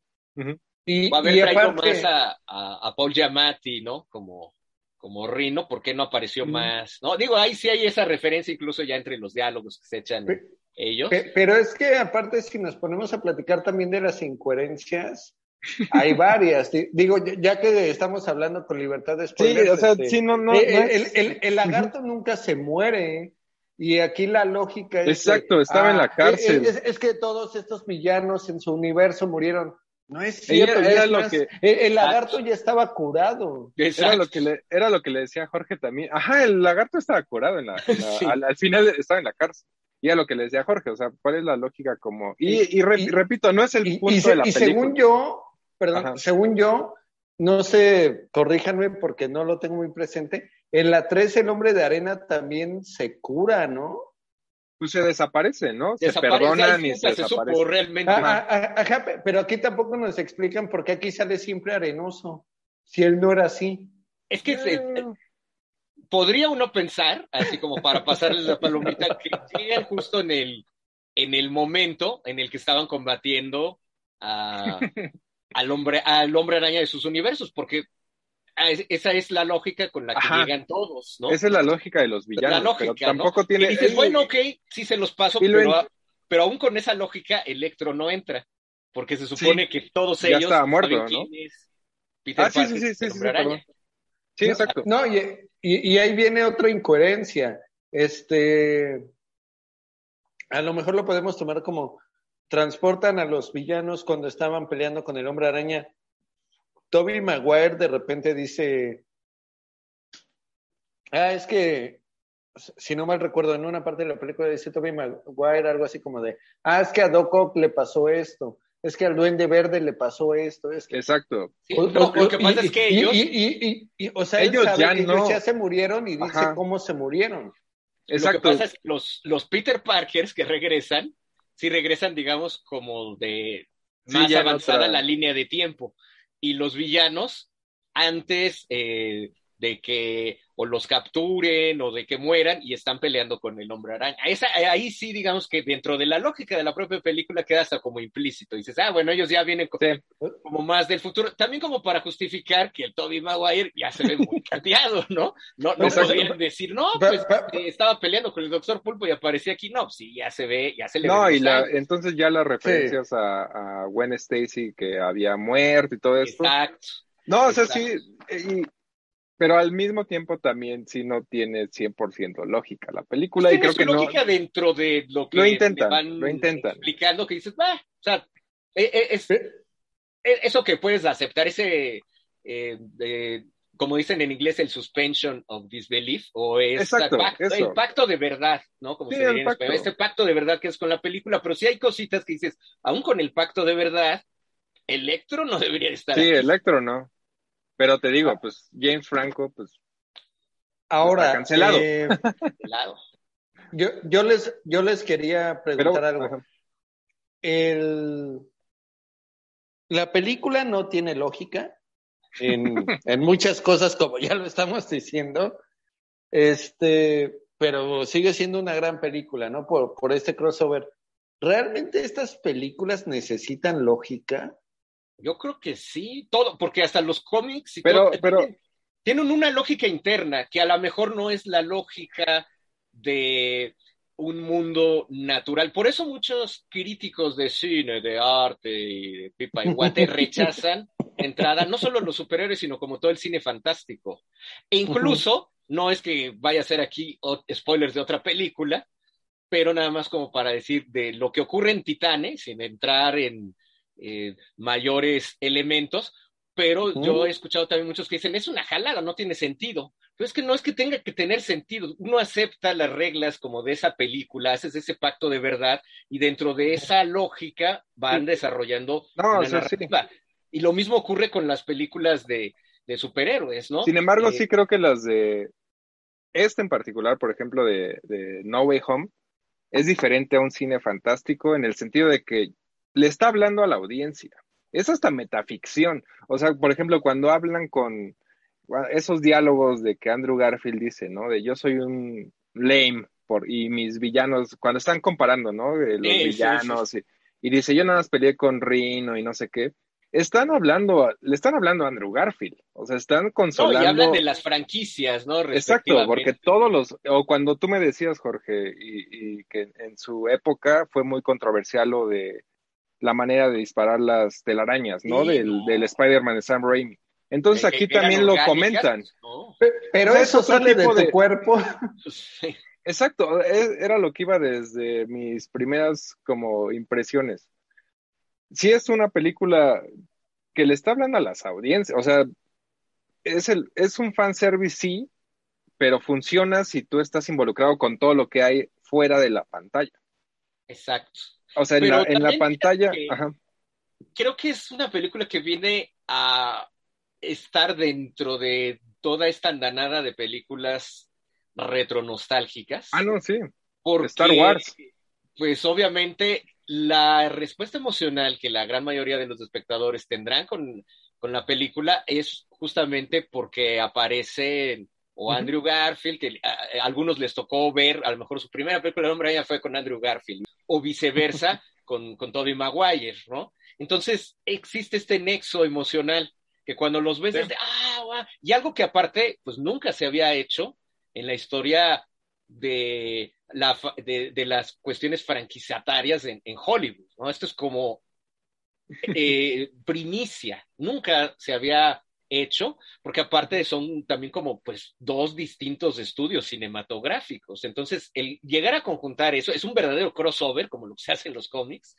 En cine no tenía parangón, porque si bien la propia Marvel juntó a todos sus personajes en los Avengers y luego en Infinity War y en Endgame, aquí, como ya pues lo hemos detallado, el hombre araña, aunque es de Marvel, en realidad no le pertenece a Marvel Studios ni a Disney, le pertenece otro estudio, a Sony, Columbia, TriStar. Y entonces, hacer que se conjunte todo eso, aparte de la logística y el dinero, pues resulta también como muy único en, en pantalla y apela a la nostalgia del, del espectador que pues invariablemente va a sentirse capturado por ello. Es como la reciente película de los cazafantasmas también. O sea, a quienes nos tocó, y aquí, yo, fíjate, yo la vi cuando tenía 10 años en el cine, nada más des- con esto ya descubro mi edad, pero obviamente es muy Yo vi, vi Spider-Man, la de Toby, la 1, cuando tenía 10 años. Imagínate. Entonces, obviamente son cosas pues, que apelan a tu formación cinematográfica, a, a todo lo que implica, ¿no? Lo, Sí. lo- lo que viviste cuando viste esa película. Entonces, volver a ver eso y este ejercicio de nostalgia, pues Sí, por eso decía se yo apoya también que... prácticamente en un- una buena parte de, de la película se, se apoya en, en En eso. El éxito de la película en gran parte repiten diálogos de otras películas. Ajá.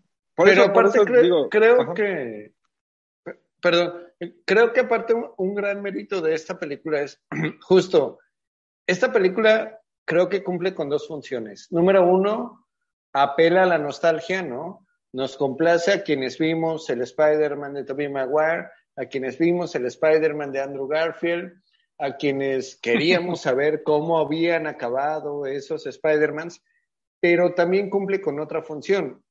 Las nuevas generaciones, por ejemplo, mis sobrinos, que nunca han visto las películas de Garfield y de Maguire, van a ver esta. Eh, yo, yo tengo un primo de 16 años que creció con las películas de Marvel, básicamente, y que ahora me dice, oye, pero ¿y esos dos hombres araña quiénes son? Ay, chavo, ven, déjame, te voy a poner las películas. Pero eso también está chido, ¿no? Porque también los modos ahora van a conocer este, a, a estos Spider-Mans, ¿no?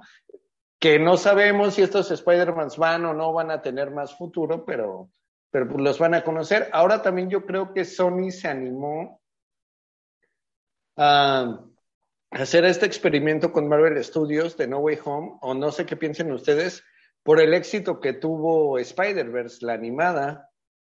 Ah, sí, sí, sí, la de Mike Morales, ¿no?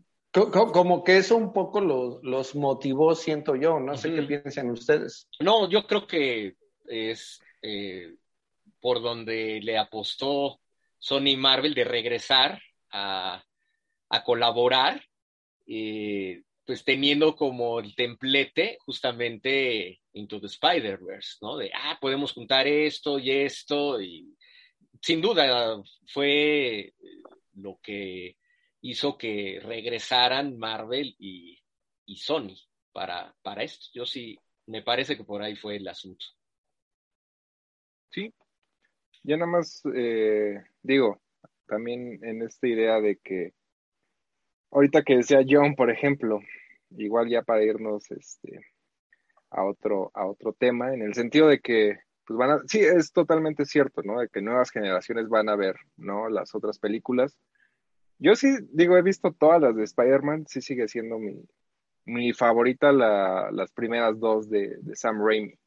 No sé qué opinen ustedes en ese sentido. Nada más evaluando, digo, las de las de Spider-Man como tal. Está difícil porque eso también implica como justamente de qué generación uno viene y qué bagaje tienes, porque cada, cada quien te va a decir cuál fue el hombre araña que ellos conocieron y para ellos va a ser como el auténtico. Sí, no, digo, también estás, es un o sea, es cierto, y sé que los fans de Marvel, por ejemplo, no les duele un poco eso y quieren, ellos mismos supongo, ¿no? Como que los tomen más en serio, no sé. Pero en realidad son películas para niños y adolescentes. No, fíjate que niños no, porque... Para mí, para mí sí, o sea, son los que más lo, disfrutan, y es eso, o sea... las de o sea, acaba, las de Raimi no, todas las de superhéroes, yo creo. las de Raimi, o sea, hablando específicamente de Spider-Man, yo creo que las dos primeras, sobre todo de Sam Raimi, no son tanto para niños. De hecho, a mí me ha tocado este, verlas con niños y les aburren. De, verdad. no me refería a eso como sé que, sé que hay muchos mind childs, por ejemplo, que se no, lo que Pasa es que pero, pero o sea, el personaje superhéroe en general, como los, no, no digo que los cómics y las novelas gráficas, o sea, hay para todo tipo de público. Pero sí son películas que ves en una época de tu, o sea, ya a mí, yo amo las de la trilogía del Señor de los Anillos, la primera.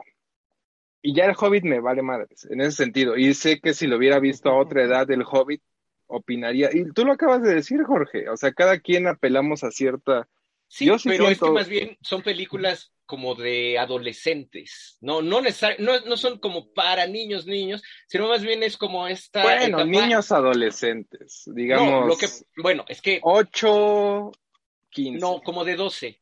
Sí, ya, es, que hoy día, como ya el fenómeno del superhéroe está a todo lo que da, hay también caricaturas con superhéroes para niños, ¿no? Como de 6 a 12 años, que ha hecho también de Marvel, que han salido ahí en Disney XD. Pero en realidad incluso el propio género de cómics. O en Disney Junior. En Disney Junior. Pero en realidad los cómics de superhéroes, a quienes estaban dirigidos, pues son a los adolescentes, porque a final de cuentas son fantasías de poder adolescente todo esto, ¿no? Entonces... Eh, a eso me refería un poco. o sea, simplemente... quizá dije niños no, pues es que. No, para, es para mí ya son, niños. O sea, son películas. Para mí sí, o sea, los sobrinos de mi novia son niños y tienen ya 16, 17 años. Eh, a eso me refería. A eso No, ya sé que no, técnicamente ya no son niños, pero yo ya tengo 30. Eh, es, no, pues yo ya, son chavitos ya les dije que vi Fantasmas en su estreno y tenía 10 años, échenle la pluma, nada más. O sea, sí, por eso también es medio como. Yo estoy en medio de los dos. Sí, pero no es cierto, sí, son, son películas que están diseñadas específicamente para un público juvenil, adolescente, de unos 12 pues, a 18 años, ¿no? Más, más o eh, menos. Ese es el, eh, eh, público objetivo. Están diseñadas para dos públicos, ¿no? Para, para el que va a comprar boletos o el que le va a decir a su papá, dame para el boleto. Y para el niño que va a pedir el juguete en Navidad o en su cumpleaños o el Día del Niño, en qué sé yo. O sea, realmente van dirigidas a, esos dos públicos. Por supuesto. No, ahora, y, por algo otro gran mérito.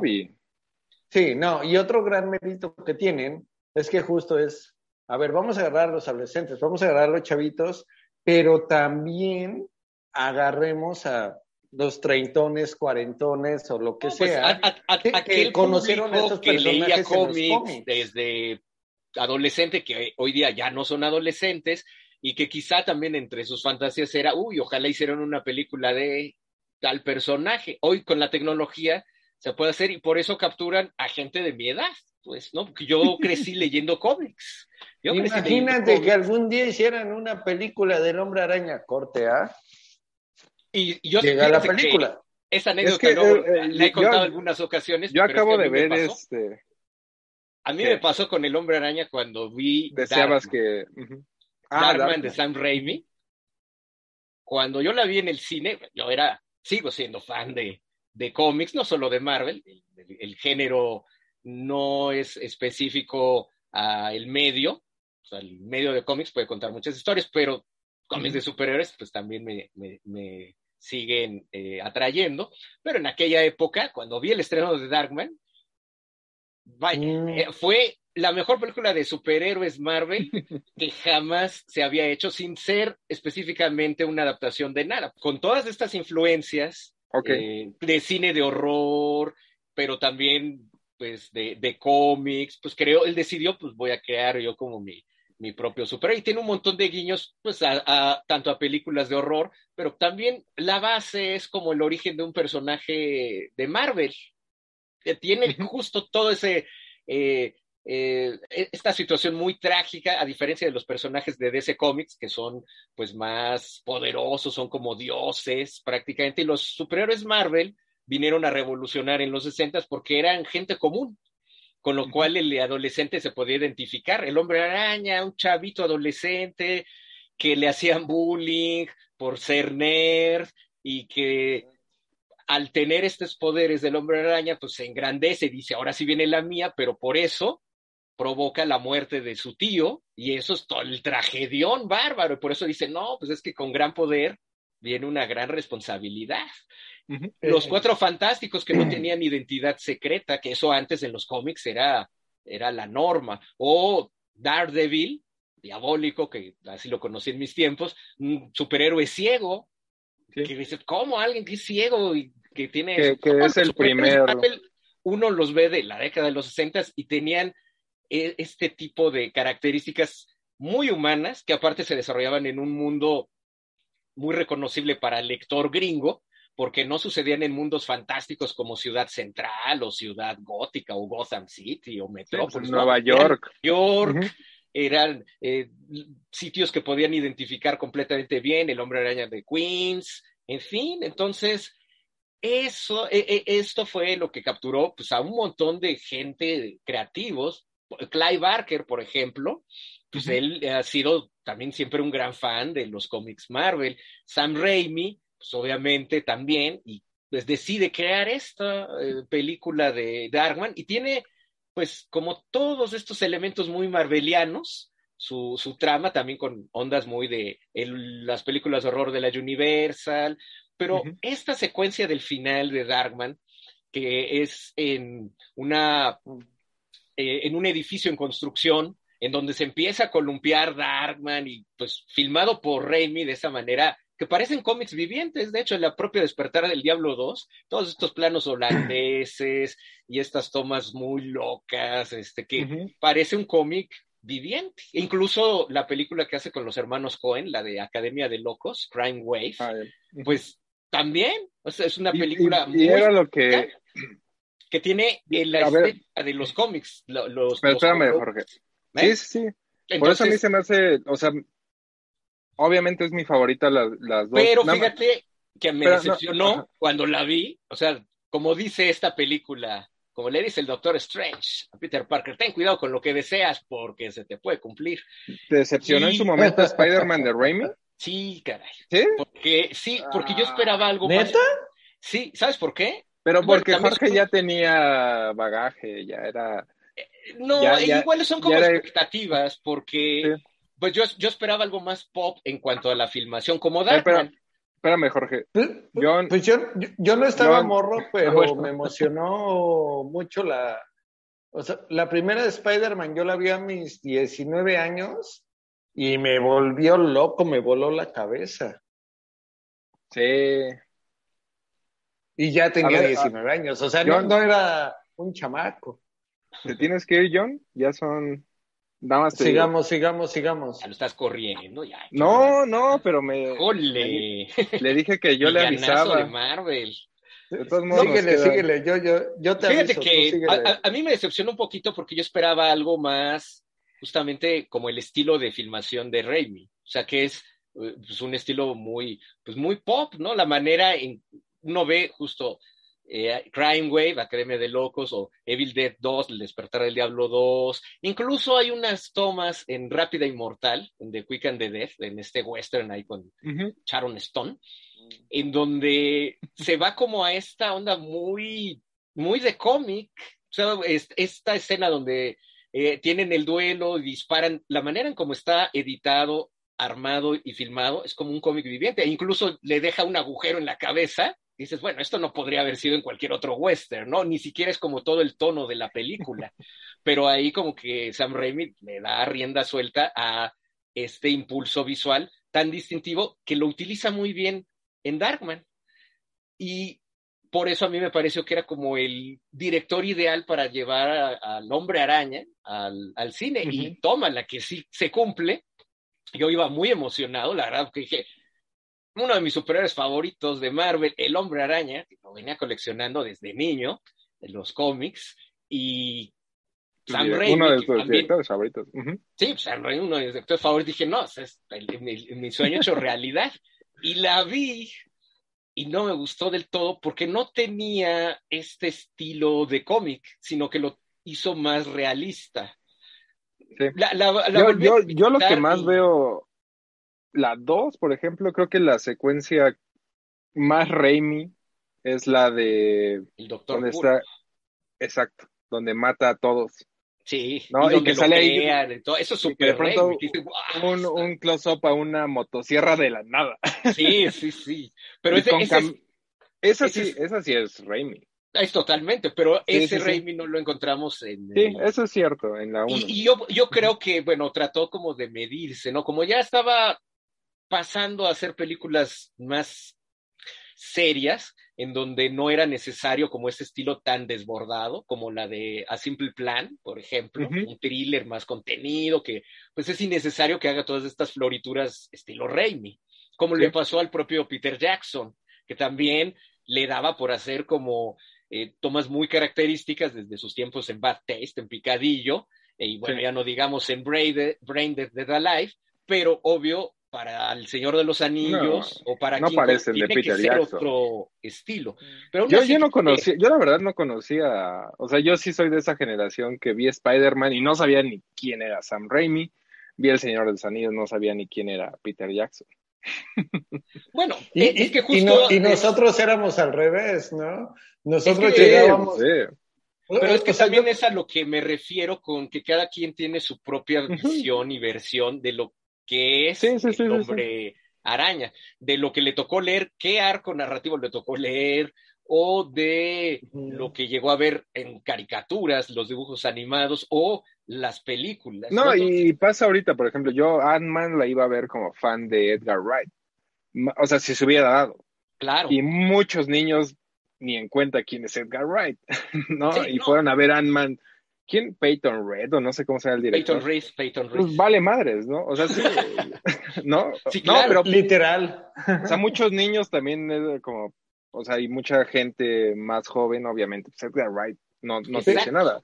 Por ejemplo, yo Pero recuerdo- volvemos a por eso mi decepción con el, con el hombre araña de Sam Raimi, porque yo traía como y estos, es, ¿no? yo- Entonces, yo- pero yo sí traigo curiosidad de ver qué hace Sam Raimi. ¿Tú no, Jorge? El otro año, pues está- va a Sí, ser claro. Doctor Strange. sí, y en The Multiverse of Madness, aparte. Exacto. ¿no? Entonces, No, y, y, y aparte el este podemos hablar del tráiler. O, sí. o- o ya estoy este spoilereando. No, échate, ahorita Ah, estamos ya, aquí, aquí estamos. geekeando a gusto. Eh, eh, eh, es que el, el tráiler, bueno, yo había leído una nota en algún medio gringo, no me acuerdo en cuál, de, de güey, eh, tal día se va a estrenar este Multiverse of Madness con el hombre araña. Entro a la función de prensa, nos ponen unos trailers de películas de Sony, y yo así de, ah, qué chafa, no pusieron el de Doctor Strange, porque pues no es de Sony, porque es de Disney, ¿no? acaba la película, entonces a Y ver ahora ya. la segunda escena post créditos, veo que es el tráiler y fue de no. Ah, o sea, a ver, a ver, a ver, a ver. Ok. No, o sea, yo, yo como no tan obsesionado, ¿a poco nunca vi- no se había visto ese tráiler?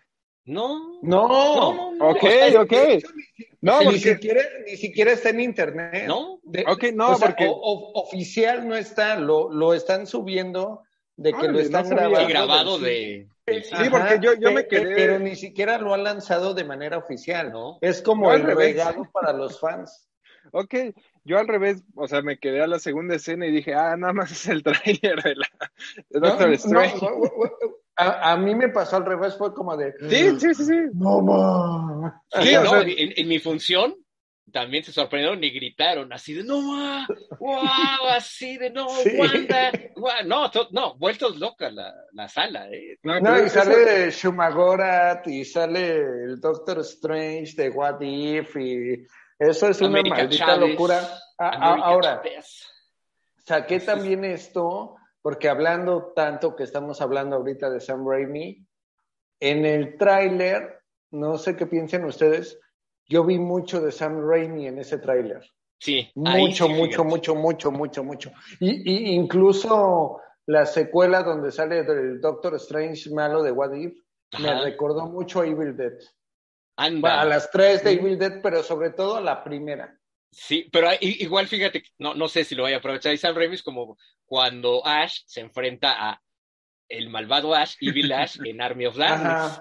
También, también, aquí igual, ajá, sí, sí, sí. Doctor Strange con su versión malvada de What If. Entonces, eh, puede estar ahí muy interesante. La verdad, sí le traigo muchas ganas. Y ahora sí que es como esta promesa no cumplida para mí de ahora sí, Sam Raimi va a ser como una película Marvel con todos los recursos visuales y técnicos del Sam Raimi de, pues, de los noventas. De... No, no, y aparte le dieron la mejor película que le pudieron haber dado, porque pues, al final Doctor Strange en los cómics tiene muchas referencias de, del terror, ¿no? A final de cuentas. Sí, Y, y- y le están dando el presupuesto y le están dando la libertad y, y creo que esa película puede ser una maldita locura. sí, Y ya tiene- ya tiene rato, y es que ¿no? lo dejaron hacerla bien. Ya tiene rato que no hace una película, ¿no? ¿Cuál fue la última de Sam Raimi? Película. Esta, eh, la de Oz, la del Ya mundo tiene de Oz, rato. ya tiene un ratote. Y también medio malona esa. Película. Sí, pues, sí, sí, yo sí la vi, ah, pero ya ni me acuerdo. no, se la hizo a Disney por el cheque, ¿no? Sí, pues sí. de hecho, lo, último también medio de horror. Bueno, sí, de horror que hizo fue la de Arrástrame al infierno, que tampoco ah, me gustó. A mí sí me gustó. Sí, a mí, sí, A, mí también me gusta, es buena, es buena. ¿Qué pasó, Jorge? Me, decepcionó también. Esta es muy, es muy básica para ser. Pero es divertida. O sea y pues tampoco me, me, terminó de convencer, pero eso fue como mi decepción ahí con el hombre araña de, de Toby Maguire. Y también uno, yo, pues lector del hombre araña desde niño, que me tocó aparte, pues eh, los primeros eh, números todavía escritos por Stan Lee. Eh, creo el primero que compré fue uno en donde Harry Osborn, que, que, pues toma unas drogas y todo es un viajezote es así de quiero volar y se quiere aventar de un edificio. ¿Años sesentas o...?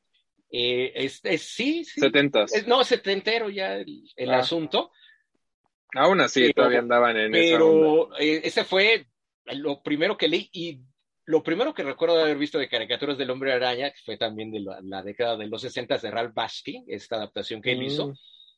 Una también súper viajadísima, donde sale un villano parecido a Yoda, que todavía ni existía Yoda, obviamente, pero se, se llamaba el Kotek, y es así como un ser infernal, y todo era súper psicotrópico, y era un... bueno, Ralph Vázquez, sí es.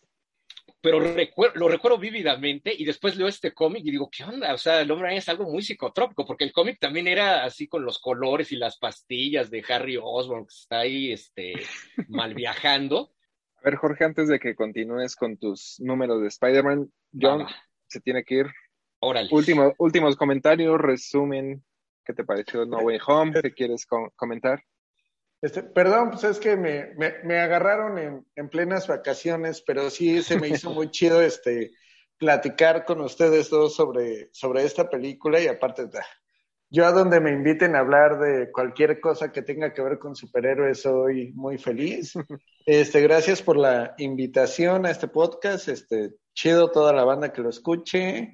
Y pues nada, yo creo el último comentario que quisiera dejar aquí es que, que pues vean esta película.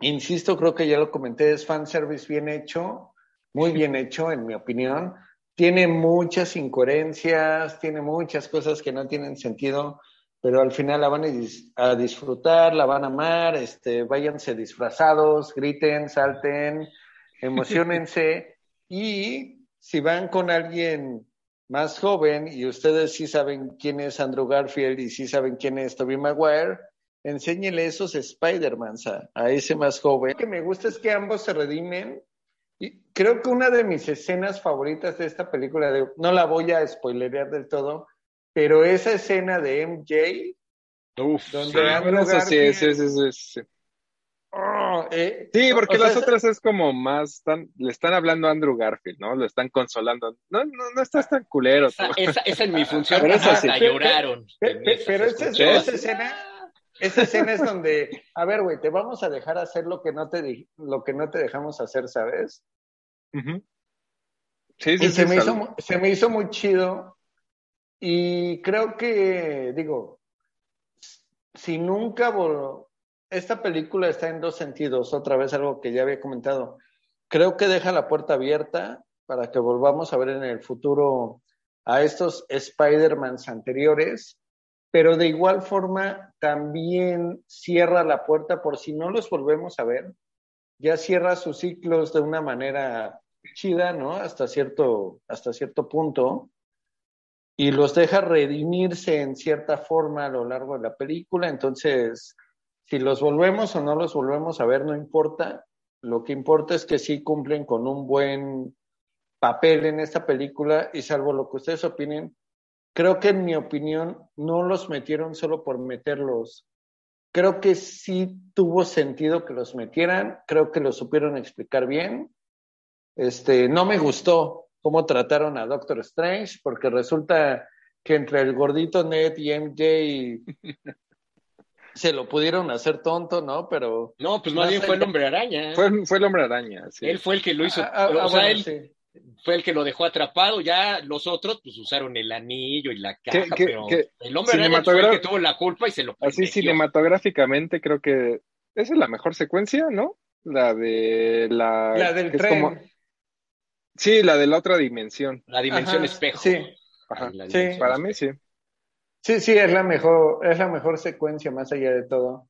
Y pues nada, vayan a verla, está bien chida, este, emocionense, eh, no se claven, no se la tomen tan en serio y diviértanse mucho. Y pues sí, ya ahora sí el último, último comentario. Yo creo que sí es la película que está regresando a la gente al cine. Y pues sí está chido que la vayan a ver, más allá de lo que vaya a pasar o lo que esté pasando en, en el mundo, este sí, sí es la película que, que está regresándole al público a las salas de cine. Así que sí vale la pena echarle un ojo. Y vale en IMAX. No sé ustedes, yo la vi en IMAX y está bien chida.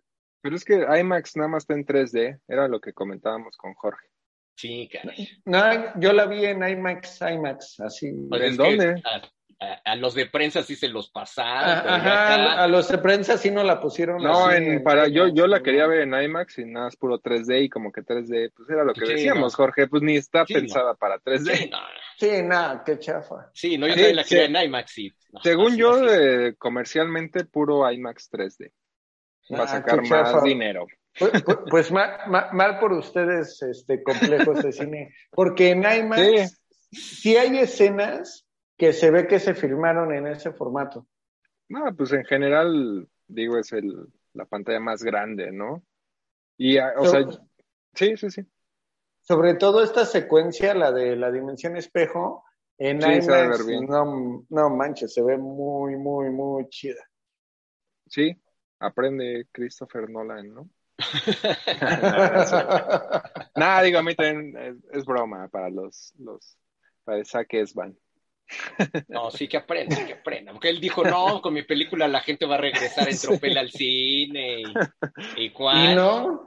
No, pues Que digo, a ahora mí sí me gustó Tenet, pero pues sí, no, o sea, Ah, no, a mí, Ya, a- no, a- yo la no. amé, pero, pero no. pero No sí, era no, la no. película con la que íbamos a regresar. Nah, al pues no.